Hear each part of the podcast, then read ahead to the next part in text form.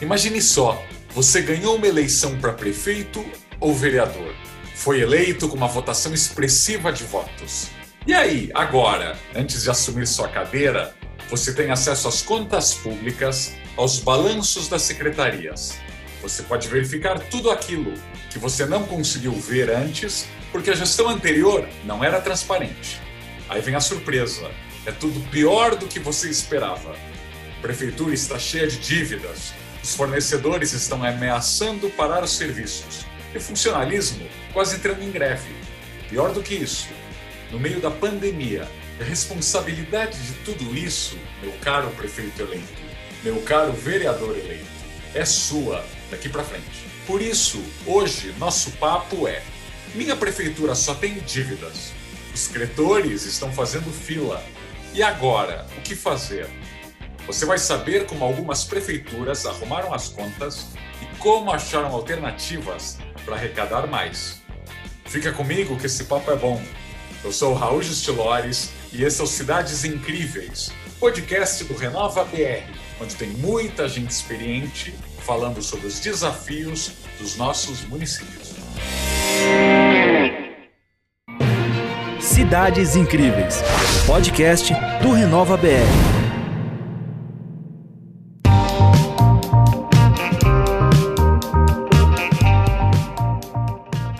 Seja bem-vindo Hoje a gente vai discutir finanças públicas. Aqui no Cidades Incríveis, a gente trata do dia a dia dos municípios, da gestão pública, dos problemas e das soluções. Se você está chegando agora na prefeitura ou na Câmara de Vereadores, este é o lugar para você conhecer outros projetos, outras iniciativas que já deram certo e podem servir aí na sua cidade. E hoje a gente vai falar do problema de 10 entre 10 prefeitos, dívidas do município. Conversando com Alberto Borges, economista e secretário da Fazenda de Vitória, editor do anuário Multicidades, Finanças dos Municípios do Brasil. Alberto, bem-vindo. Tudo bem, Raul?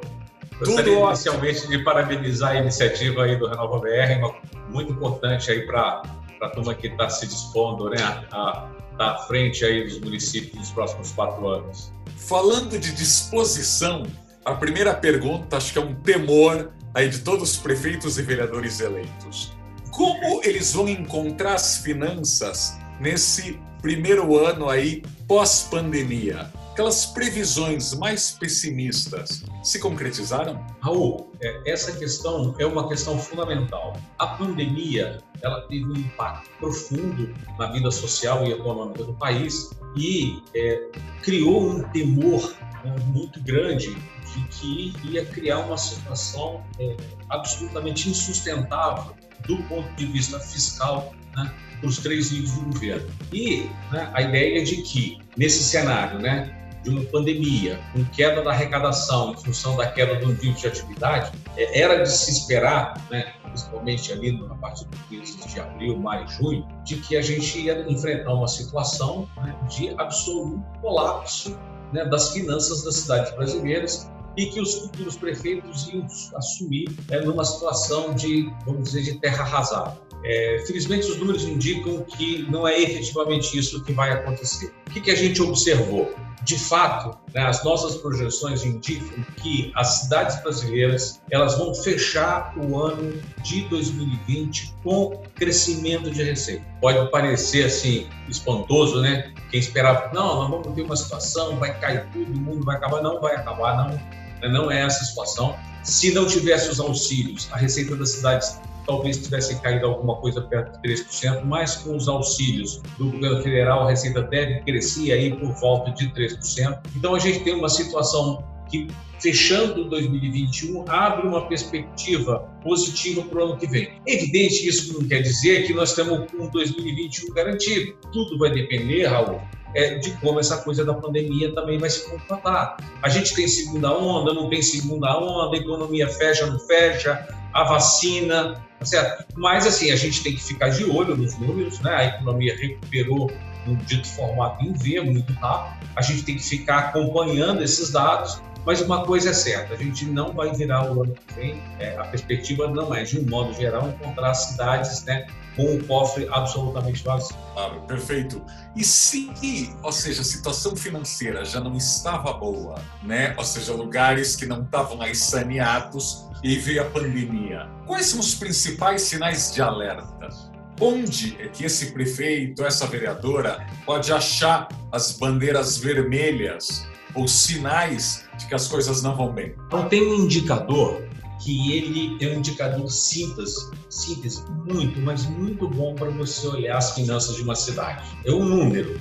Ele vai estar expresso lá, ele vai estar registrado no seu relatório de gestão fiscal. A sua cidade vai ter que publicar esse relatório é, no início de fevereiro. Ele se chama a disponibilidade de caixa com recursos não vinculados. Então, o que, que é isso? Isso é o seguinte: quando fechou o mandato, vai aparecer lá, a prefeitura tinha tanto de dinheiro em caixa e quanto que ela tinha de restos a pagar. A diferença de um e de outro. Se for positivo, pelo menos você não tem dívida para frente. Se for negativo, então você está carregando algum tipo de dívida do passado. O importante é que só seja de recursos não vinculados. O que, é isso? É simples. Por exemplo, o município fez uma operação de crédito e tem o dinheiro em caixa, esse dinheiro não deve contar. Tem um númerozinho para ele lá também, mas não considera ele não. Tá certo? Por quê? Porque ele já está vinculado a alguma obra. Entendeu? Então você pega o não vinculado. Lá você vai encontrar um número que vai expressar né, a situação fiscal da sua cidade, no relatório de gestão fiscal que é um relatório de obrigação da lei de responsabilidade fiscal. Perfeito. Então, até um cidadão que está ouvindo esse podcast, que talvez no futuro ingresse na política, também pode checar esses números? Esses dados são abertos? Ótimo. Esse dado ele está tanto disponível no site das prefeituras, como por exemplo no Ciconf também da Secretaria do Tesouro Nacional. Mas normalmente no site da sua prefeitura esse dado está disponível. Hoje o Brasil, é, é, as cidades dispõem, né, com, raras, assim, com raras exceções, você não tem essas informações disponíveis. Infelizmente, né, é uma informação que assim acaba que ela só tem valia né, da forma com que ela é apresentada para especialista, entendeu, Raul? Então, assim, uma pessoa leiga pega e acaba não entendendo. Então, o que que os, os e esse é um ponto importante para os novos gestores já apontar essa questão é que, apesar de você ter muito dado, muita informação no Brasil a título de transparência, né, que vem desde a lei de responsabilidade fiscal, tá certo? Mas assim, as informações elas estão dispostas de um jeito que só os especialistas conseguem entender. Então, para um, leigo, fica muito difícil entender o que tem ali. Eu acho que é um desafio é a gente ter a transparência de forma simples. Às vezes, o excesso de informação prejudica uma leitura de quem não é um especialista. Tá certo? O Roberto está sugerindo mais clareza, mais legibilidade, o que, aliás, toda administração pública deveria ir perseguir, né? Quanto mais complicado, burocrático, pouco claro, algum palavrório cheio aí de jargão, mais difícil vai ser para o cidadão comum se inteirar e até se interessar, né? por esse assunto. Raul, eu só te interromper, se me perdoe, para te pegar um ponto nessa questão que eu acho que é importante. O Brasil ele é um país que ele é mais é, é, ligado à forma do que o conteúdo, tá certo? Isso é um problema. Até assim, os, os aspectos legais dos órgãos de controle é muito ligado à forma e pouco ao conteúdo. Então, as prefeituras vão no site, colocam um monte de informação, o cara fala, ô, oh, bacana, estou atendendo não importa se o que está do outro lado se está entendendo ou não está entendendo, mas ele encheu o site dele de informação. Entendeu? Acho que o Brasil precisa migrar dessa figura de ser um país muito burocrático, como você está colocando, para ser um país com uma transparência mais efetiva, uma coisa mais singela, mais simples, mas que atinja a população. Ou seja, é cada vez mais importante que nós sejamos claros, sucintos, gente impede que muita gente se interesse por esses temas. O mesmo vale para planos diretores, legislação em geral, que às vezes não pegam porque as pessoas não entendem. Mas tem uma pergunta, Alberto, aí como jornalista sobre comunicação. O prefeito ou vereador, ao descobrir esses números, números às vezes não muito positivos, ele deve apontar essa situação logo de cara, dar isso tudo público? Raul, é, o ideal é que você tenha transparência ao longo de todo o mandato. Mas o ideal é que você faça isso, se tiver que fazer, fazer logo no início do governo. O governo não deve ficar olhando pelo retrovisor durante quatro anos. Não. Então, se é, alguma coisa né, que você pegou na administração, pegou uma, uma, uma, dívida muito elevada, comunica logo à sociedade, já diz o que aconteceu, entendeu? Para depois olhar para frente. Porque acho que assim, o que a cidade está esperando, o que as pessoas esperam, né? É o, te elegeu para olhar o futuro. Tiver que fazer, faça, mas que faça logo. Para a gente não, não sabe. Então você tem que linkar logo no início do seu mandato, entendeu? Já com o que você herdou e olhar para frente depois sem ficar com essa olhando pelo retrovisor o resto do governo. E no caso desse gestor que encontra uma prefeitura muito endividada, ele pode contrair outras dívidas ou ele fica completamente sem acesso ao crédito? Olha, o, você não pode, o gestor público não pode contrair é, operações de crédito para pagamento de dívidas, certo? Então, assim, esse é um instrumento que não está à disposição. A operação de crédito, ela, ela só pode ser contratada para despesas de capital, para você fazer uma obra no município, para comprar equipamentos, para modernizar a sua prefeitura, fazer recapeamento da cidade, coisa do tipo. Mas você não pode pegar empréstimo para pagar outro empréstimo. Isso não pode ser feito. Então, numa situação dessa, né, você tem os órgãos de controle né, que vão olhar a situação, por que, você está recebendo, você faz essa denúncia também, certo? Mas assim, o que você vai ter que fazer, vai que fazer um ajuste fiscal. Não tem jeito. Exatamente o que a lei de responsabilidade fiscal tentou interromper, porque senão vira uma bola de neve, entendeu? Se a gente permitisse isso, se viriam, se tornaria uma, uma bola de neve e com o setor público municipal cada vez mais endividado. Situação que, graças a Deus, hoje os municípios não vivem uma situação de endividamento elevado. Agora, se esses gastos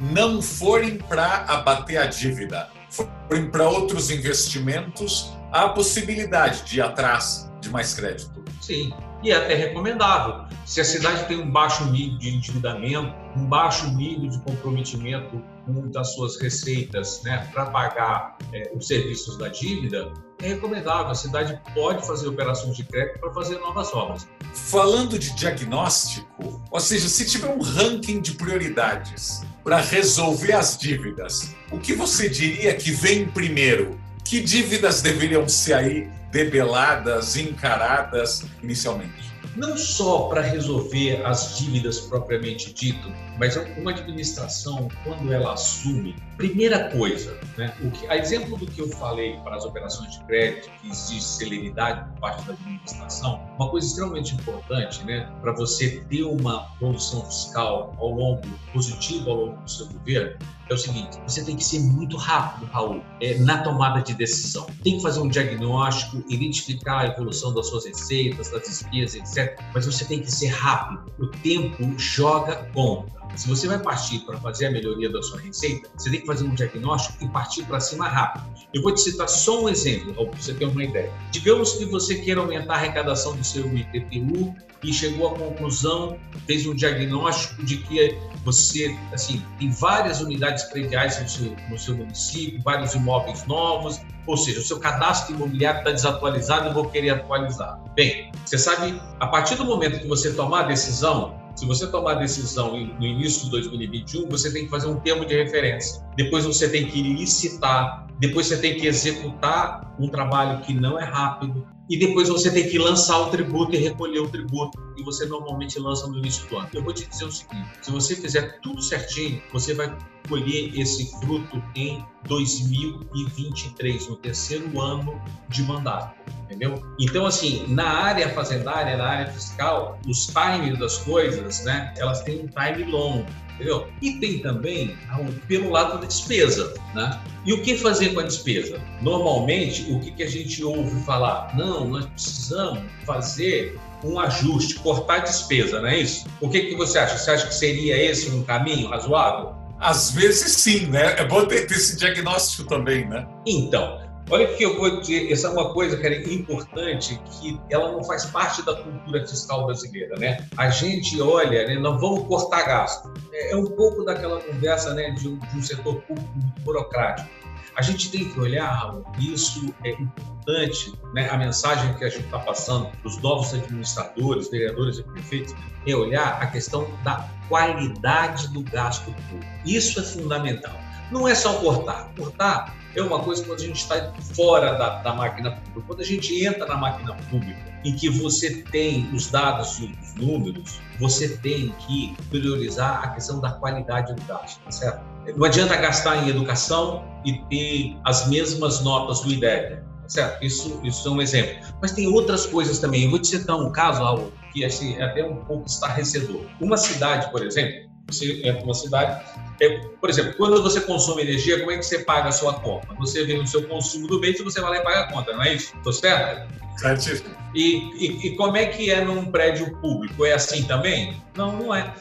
É o seguinte, existe uma coisa, eu, eu descobri isso quando eu fui secretário, existe um negócio chamado demanda contratada. Mas o que é demanda contratada? A demanda contratada nada mais é do seguinte, você contrata um lote, então você contratou mil quilowatts de, de energia para aquele prédio. Se você consumiu mais de mil, você paga uma sobretaxa do que sobre aquilo que ele te disponibilizou. Se você consumir menos, você vai pagar os mesmos mil, tá certo? Bem, em algum momento alguém foi lá e definiu, ó, então tal prédio é tanto, tanto, tanto, e definiu a quantidade de consumo por cada unidade. Passou cinco anos, alguém olhou aquilo? Não. Mudou o padrão de consumo, tá certo? Ou foi mal definido? Enfim, quando você vai olhar, tem unidades prediais que estão consumindo é, sistematicamente, todos os meses, ao longo de anos, acima daquilo que contratou. E tem outras que, que é consumido 30, 20, 40% ao longo de vários meses.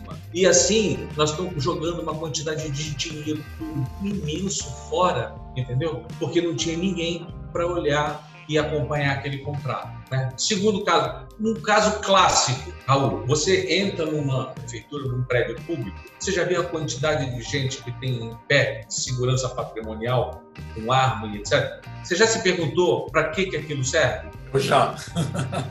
Às vezes para nada. É. Tá certo? Para nada. Para nada. É um, é um gasto de baixa qualidade e de baixa eficiência. Eu já entrei em cidades que estão quebradas e com, se você olha, uma barreira de, de, de, de dez homens armados, uma, uma coisa desnecessária, entendeu? Às vezes, é, é, é, guardas patrimoniais, seguranças patrimoniais fazendo guarda de, de bens que não valem é, um terço do, do, que se gasta por mês daquelas pessoas que estão ali fazendo a segurança. Enfim, locação de servidores, locação, desculpe, é, transporte de servidores, hoje com a coisa dos aplicativos, enfim, você tem um mundo de, de análises que tem que ser feitas, de observação que tem que ser feita no gasto público, entendeu? Porque a cada gasto ruim que você faz, você pode colocar no lugar um gasto bom. Entende? Isso aqui é importante. E, posta, e bota um gasto bom. Isso traz um benefício para a sociedade, como um todo, no conjunto, aumento da produtividade e da eficiência, e tem um ganho político também, que é legítimo, de quem fez a ação. Entendeu? E otimização. Isso, isso. O caminho é esse.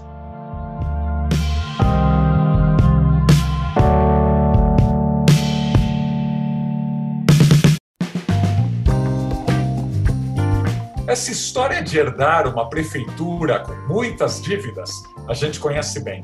Era muito pior antes da lei de responsabilidade fiscal, que obriga os governantes a controlar os gastos da administração. Vamos ouvir uma história que a nossa parceira, Vanina Pinheiro, foi buscar lá em Jundiaí, em São Paulo. Em 2016, quando José Antônio Parimoski, gestor de finanças de Jundiaí, assumiu as contas do município, a situação não era nada boa. Bom, quando nós assumimos em 2016, as contas públicas estavam todas elas estraçalhadas, né, por assim dizer, né? Nós tínhamos mais de 225 milhões de reais em dívidas, né, dívidas de curto prazo com fornecedores, fornecedores de saúde, é, serviços de transporte, com servidores públicos e dívidas de longo prazo, né, dívidas essencialmente previdenciárias, que nós tratamos naturalmente de equacionar cada uma delas. Né?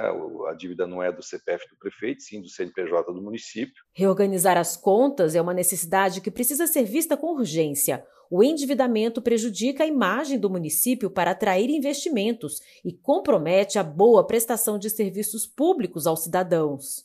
A institucionalidade nos levou a achar uma solução rápida para esse endividamento, recuperar a credibilidade do município, o município forte, o município sempre pagou as contas em dia é, nas nossas gestões anteriores, enfim, nós resgatamos todos aqueles compromissos que estavam pendentes, equacionamos, parcelamos as dívidas de longo prazo e aí sim demos um rumo que era absolutamente essencial para a cidade poder retomar Uh, o serviço. Não teve fórmula mágica. A solução passou por enxugar gastos, reduzir despesas, ser mais eficiente. Para isso, Jundiaí reorganizou toda a sua estrutura administrativa, adotando um outro modelo de gestão, mais enxuto, conforme explica Parimoski. Primeiro, nós transformamos uma estrutura de 40 secretarias em 16 unidades de gestão, que a gente mudou até o nome, secretaria para unidade de gestão.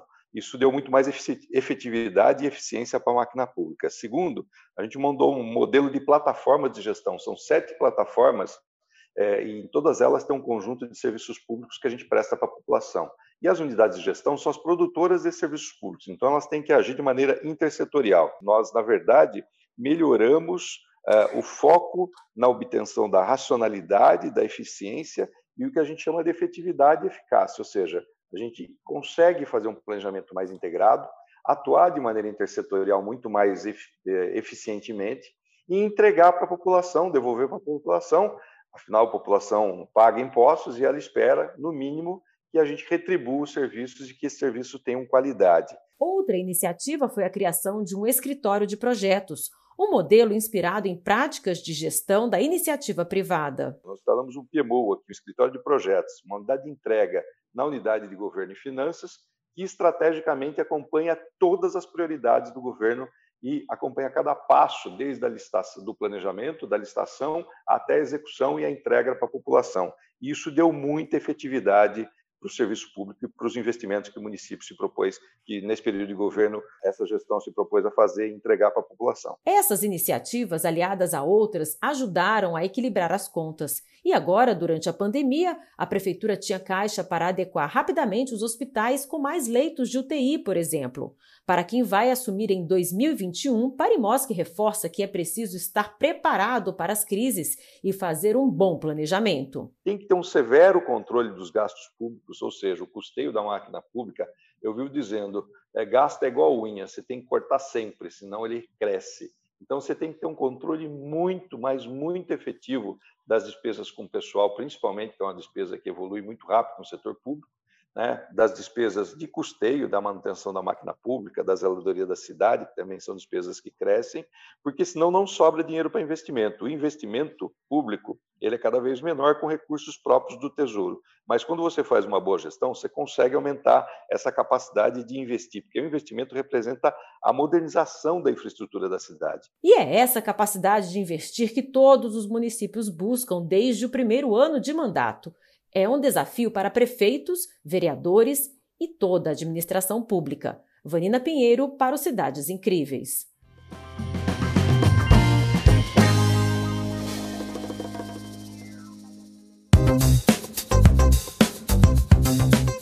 Temos uma indicação aqui, muito interessante, que é o portal da Confederação Nacional dos Municípios, cnm.org.br. O endereço está lá no nosso perfil do Cidades Incríveis, no Facebook e no Instagram. Aproveita, curte e siga a nossa página. Mas nesse portal da Confederação, você tem um espaço de perguntas e respostas sobre os tipos de arrecadação, as principais dúvidas. Então, vai falar sobre CID, a contribuição de intervenção do domínio econômico, sobre PTU, ITBI, o Fundo de Participação dos Municípios. Está bem didático e acho que pode ser um bom guia de informações. Fica a dica, confira lá na nossa página. legislativo pode ajudar nas finanças, seja arrecadar mais ou a gastar menos? Ou é uma tarefa exclusiva do executivo? Olha, o, o legislativo ele, ele tem um papel de acompanhamento né, da, da, das, de todas as políticas né? Do ponto de vista né, das finanças, digamos, ele não tem um papel fundamental do ponto de vista né, de melhoria da arrecadação, de controle do gasto do executivo. Isso quem executa, né, vamos ser bem, bem, bem pragmático, é o próprio executivo. O que as câmaras podem fazer é, digamos, né, é ter um, um estabelecer um orçamento realista, né, com as suas atividades. Infelizmente no Brasil a gente tem uma situação em que o legislativo ele é uma coisa né, indesejada, ele virou, ele é um sócio da cidade. Então, uma cidade, dependendo do seu tamanho, ele, a cidade tem um pedacinho do orçamento da cidade de acordo com o tamanho. Então, a cidade até tantos mil tem, pode ter até 5%, outro. aí vai crescendo, pode ter até 2% da receita da cidade. Eu acho que não é por aí. Francamente, acho que tinha que ter um orçamento fixo. A gente tem, tem você pega um orçamento de capitais, como, por exemplo, da cidade do Rio de Janeiro e de São Paulo, o orçamento é quase de um bilhão de reais. É um absurdo, é um absurdo, mas é um absurdo, um absurdo que você tenha uma cidade que tenha um orçamento de um bilhão de reais para tocar uma Câmara, que é o tamanho quase do orçamento, é maior, por exemplo, do que o orçamento de, talvez o orçamento de São Gonçalo, no Rio de Janeiro, por exemplo, que tem um milhão de habitantes. Entendeu? Assim, eu acho que a gente tinha, o Brasil tinha que repensar a forma de financiamento das câmaras. Aproveitar essa sua pergunta, uma pergunta muito pertinente, mas ela foge mais do âmbito local e volta mais para uma discussão de financiamento das câmaras do Brasil, certo? Que eu acho que a gente tinha que, o Brasil tinha que repensar isso. O, o orçamento da Câmara de São Paulo é o dobro do orçamento da, da Secretaria de Habitação, né? A gente tem, né?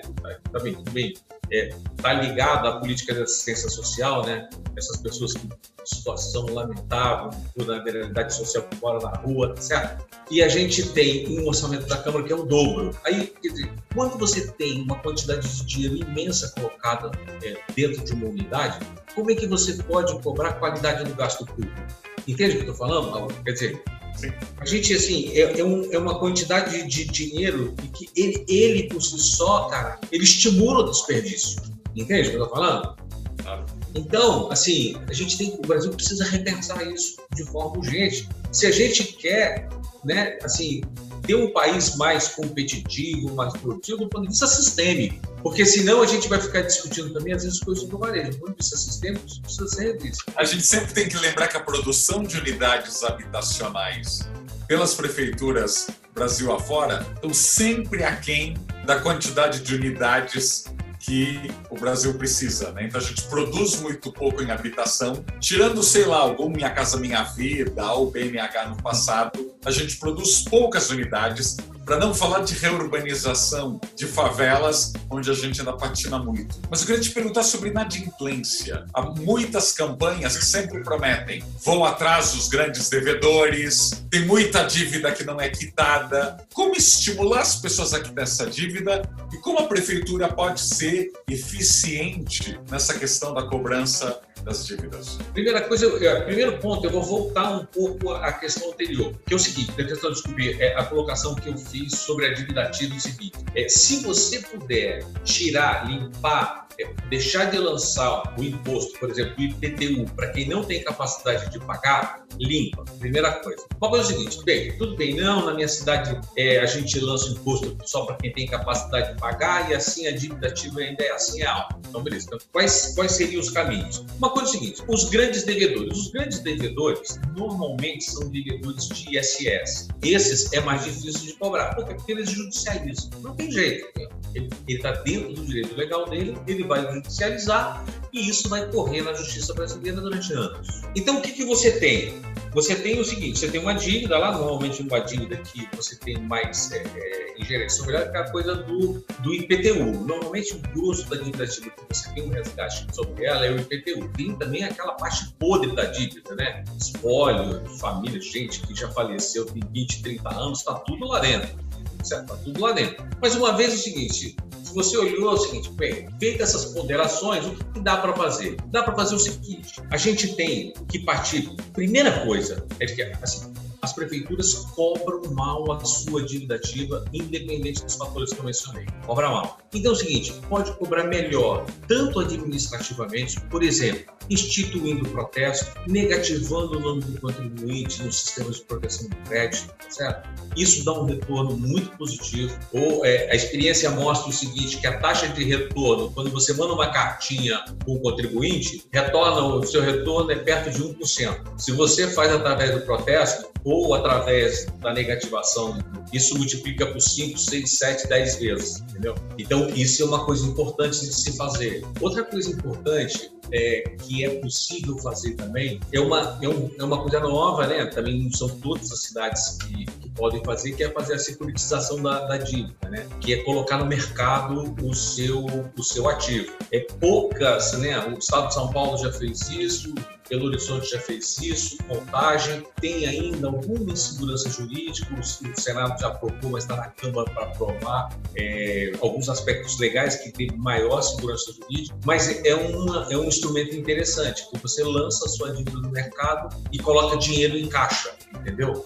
Isso também é um instrumento interessante. Mas, sem dúvida nenhuma, a dívida ativa, se você, se você olhasse assim, o espectro que você tem de receita a, a receber na cidade, para assim, atacar o IPTU, ISS, etc., a dívida ativa é o melhor instrumento. E tomar muito cuidado para fazer o tal do refis, entendeu? O refis você faz em última análise. E se tiver que fazer o refis, a minha orientação é que faça uma única vez. Na Prefeitura de Vitória, a gente fez o refis, mas fez o refis com um objetivo muito claro, porque instituiu o protesto. Então, avisou com muita clareza a cidade, falando assim, olha, vai ser o único refis, né, pelo menos sobre o meu comando, né, em que a gente vai fazer o refis porque a gente vai instituir o protesto. Então, quem não dever vai ser protestado. E aí, o que que fez? Fez o refis, terminou o refis, não teve, não teve desculpa. E foi o protesto. Eu até era cobrado na rua, assim, ah, você está beneficiando o não pagador. Eu falei, não estou beneficiando, porque nós vamos fazer o protesto. Você não vai fazer protesto nenhum, eu quero ver. Aí depois ele encontrava com as pessoas, pô, mas você fez mesmo protesto assim, ah, não tem jeito, gente, não tem jeito, tem que fazer, entendeu?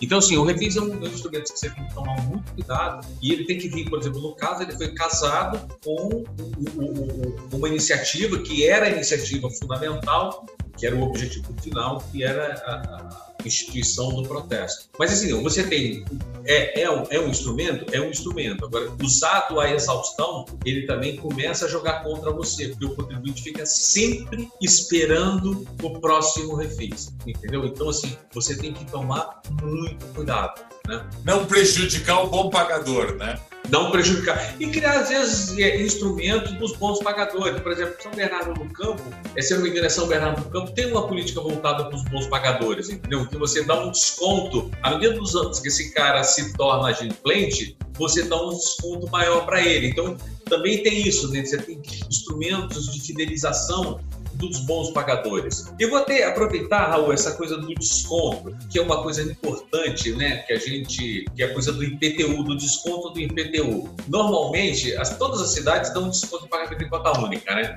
Isso. Não é isso? Isso. Aí, tem cidades né, que dão um desconto de 12, 15, 18% e já vem dando esse desconto ao longo dos últimos 20 anos. Aí você pergunta o seguinte, mas você está esse desconto não está muito alto. Não, a gente já vinha dando desconto e continua dando. Quando a inflação era maior, né? E que as taxas de juro também eram muito altas. Então, hoje em dia, como a taxa de juros está muito baixa, não faz mais sentido. Então, é, é, é, até é, retomando um pouco esse tema de práticas que podem ser adotadas para melhorar a arrecadação, se eu assumisse uma secretaria, a primeira coisa que eu faço é o seguinte: no ano seguinte já avisaria. Isso é uma coisa muito importante, é ter essa comunicação, sabe, Raul? Atualizar. Antecipar, a pessoa já sabe o que vai acontecer. Eu não estou inventando nada de uma noite para o dia. Estou inventando nada. Já está, é, assim, a informação antecipada nessa área é fundamental. Mas já, o ano que vem não vai ter mais desconto de 20%, 10%. O desconto vai ser de 5%, 3%, entendeu? E aí você parte para executar a, a, sua ação. Mas é uma coisa seguinte: a minha orientação é de que reduza, é, existe muito espaço para reduzir drasticamente o que se dá de esgoto. Até porque, sabe porque os grandes pagadores também, apesar de ser um custo mais diluído, é, os grandes pagadores, as grandes empresas, elas pagam cota 1, com ou sem desconto. Não tem, entendeu?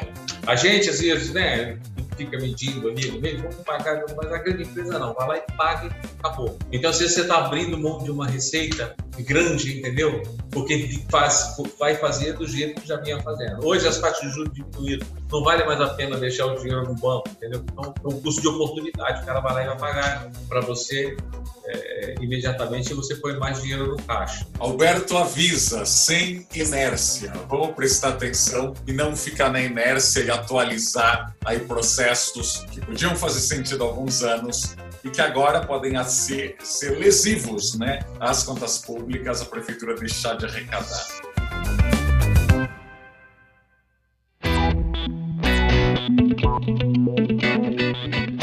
Agora, se tem um ponto em que todo prefeito e vereador precisam estar atentos desde o primeiro dia de mandato, é a Lei de Responsabilidade Fiscal. Essa lei mudou radicalmente a gestão de todos os municípios, estados e até do governo federal nos últimos anos tem que controlar os gastos de todo jeito. As punições para quem não cumpre a lei são pesadas. A Lei de Responsabilidade Fiscal sofreu adaptações recentes como parte do programa de enfrentamento à Covid-19. Alguns itens, como o pagamento de dívidas, foram flexibilizados, como explica o professor do Departamento de Direito Econômico, Financeiro e Tributário da USP, José Maurício Conte. Pegar o artigo 65, os artigos 21, artigo 23 que todos tratam dessas, dessas despesas, você vai ver vários itens em que houve suspensão é, de cumprimento de prazos, é, postergação da possibilidade de pagamento de dívidas, houve também o impedimento da União executar garantias de dívidas. As mudanças na lei estão relacionadas ao estado de calamidade pública, decretado devido à pandemia. Quando a situação voltar ao normal, as regras também voltam a ser como antes mas algumas restrições ainda permanecem. Nesse primeiro ano de 2021, estão em vigor uma série de regras, uma multiplicidade de regras restritivas. Proibição de contratação, proibição de aumento de funcionário público. É uma multiplicidade, a lista é grande de restrições. Essas restrições que estão no artigo 8, principalmente da Lei de 173, elas são válidas até o final de 2021.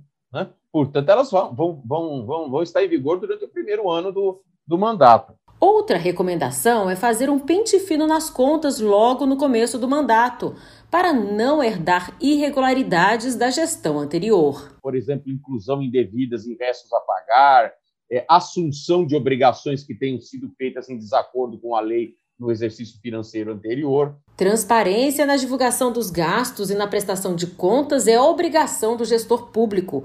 Infringir as determinações da Lei de Responsabilidade Fiscal pode gerar multas e punições, com risco até de perda de mandato. Nós temos várias frentes de atuação, vários tipos de condutas irregulares, apuradas por diversos órgãos. Você vê aí, tem Tribunal de Contas, que pode ser da União, se for uma, o, o recurso federal o, o município está administrando por questão de convênio, pode ser o Tribunal de Contas, é, digamos, estadual, quando ele fiscaliza as contas dos municípios, pode ser o Ministério Público, ou numa ação de improbidade administrativa, ou numa ação penal por crime contra as finanças públicas, pode ser uma ação popular, pode ser uma ação civil pública, enfim, você tem, pode ser um crime de impeachment é, em que o Poder Legislativo é, processa, apura e pune. Os prefeitos também podem reforçar as controladorias, aumentando o controle interno das gestões. Vanina Pinheiro para o Cidades Incríveis. Alberto, conta pra gente o papel dos dados. Né? Eu acho que muita gente ainda fica no escuro na hora de saber medir o que gastar, o que economizar, como fazer compras, como uh, organizar as contas da prefeitura. Você podia contar um pouquinho dessa organização de dados e, a partir dela, como aí profissionalizar e melhorar mesmo a tomada de decisões? É, Raul, é, essa pergunta ela abre assim, é, pra, pra, eu vou responder sobre dois aspectos. É, do ponto de vista, tem um aspecto que é o seguinte: é você se olhar né, para dentro, né, as contas suas, e você se olhar comparativamente. Né? É para você se olhar comparativamente, você tem que né, se comparar com outras cidades para saber como é que as coisas estão andando, como é que, que, quanto você arrecada de IPTU per capita, comparar com os vizinhos, quanto que você gasta com o pessoal, quantos servidores você tem. Essas comparações você tem no Brasil, por exemplo, você tem um site que é o Compara Brasil, que é um site que a gente comparabrasil.com, que a gente mantém, que é um site muito bacana, muito fácil de muito, acesso, de muito fácil acesso para você comparar as cidades. Né? Você se vê e se compara. O site Meu Município também ele, ele, oferece esse tipo de informação. Você também pode montar algumas informações de outras cidades também no próprio site do SICOM. Entendeu? Então você tem alguns parâmetros para que você possa se olhar, olhar fora para você conseguir se ver, para ver se os seus números são compatíveis com a média do Brasil, etc. E a gente também tem, a gente produz um manual que se chama Multicidades Finanças dos Municípios do Brasil. É uma publicação muito bacana que a gente produz há 16 anos em parceria com a Frente Nacional de Prefeitos, é, em que assim você tem ali os grandes números do Brasil sobre receitas e despesas, é muito bacana. Isso, né, para você se olhar para fora. E aí, tem uma outra coisa, é você se olhar para dentro. É, a gente tem, na cultura nossa, a gente tem muito pouco, sabe? As administrações, eu vivenciei isso, é, dispõe de muito poucos instrumentos de inteligência fiscal, né? E elaboração de relatórios, para que você possa entender o que está acontecendo, para montar cenários, para observar como vem evoluindo as suas contas, as suas receitas, as suas despesas, para você tomar uma decisão segura do que você está fazendo, entendeu? Então, assim, eu acho que uma coisa bacana é pensar, sabe, sempre em investir em tecnologia da informação, né, que te permita, né, te dar, te dar dados confiáveis para que você possa tomar as decisões, é, é, as melhores decisões. Eu acho que é um campo imenso que a gente tem que avançar no Brasil, entendeu? Assim, e, por outro lado, assim, também produzir informação também para o da sociedade. A gente comentou isso, mas informações um pouco, digamos, mais simples, um pouco mais singelas. Para a administração, é importante você investir mais em informações mais robustas né, do ponto de vista da inteligência fiscal. A gente ainda no Brasil tateia, assim, tem muito, trabalha com muito pouca informação gerencial.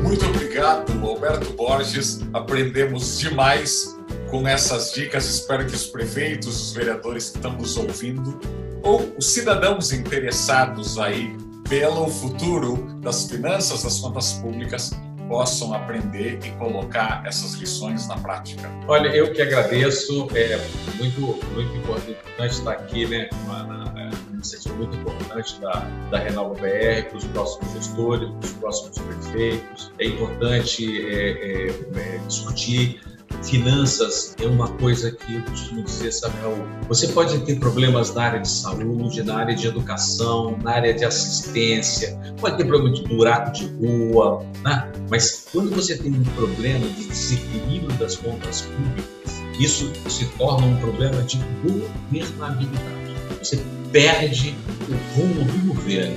Então, é muito importante, sabe, você ter o prumo certo do governo. E aí eu queria finalizar sobre chamando a atenção para um aspecto né, dentro dessa coisa que é o seguinte é quando a gente um pouco do que a gente quando a gente começou a nossa conversa. 2021 dentro dessa perspectiva para iniciar o mandato no rumo certo olhem com muito cuidado o orçamento para 2021. O orçamento para 2021, prefeitos e vereadores que estão nos ouvindo, o orçamento de 2021, 2021 foi feito num momento de um verdadeiro apagão da memória econômica. Naquele momento, se você perguntasse quanto que vai ser a receita de uma cidade no ano que vem, é, era um chute imenso. Então, assim, foi feito nesse ambiente. Então, o que, que tem que ser feito agora?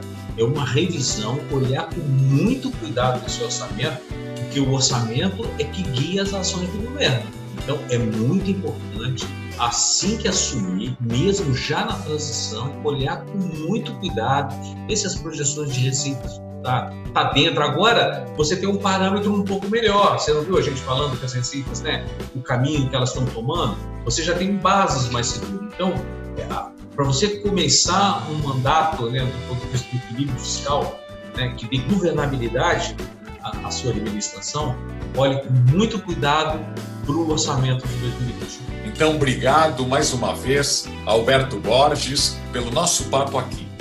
Espero que tenha ajudado não só os prefeitos e vereadores que estão chegando aí nos seus mandatos, como também a esclarecer para todo mundo essas questões de cidades endividadas. Você viu que tem jeito, né? Precisa analisar as alternativas e, com habilidade de planejamento e gestão, tem muitas soluções. Obrigado pela companhia e até o próximo Cidades Incríveis. Até mais!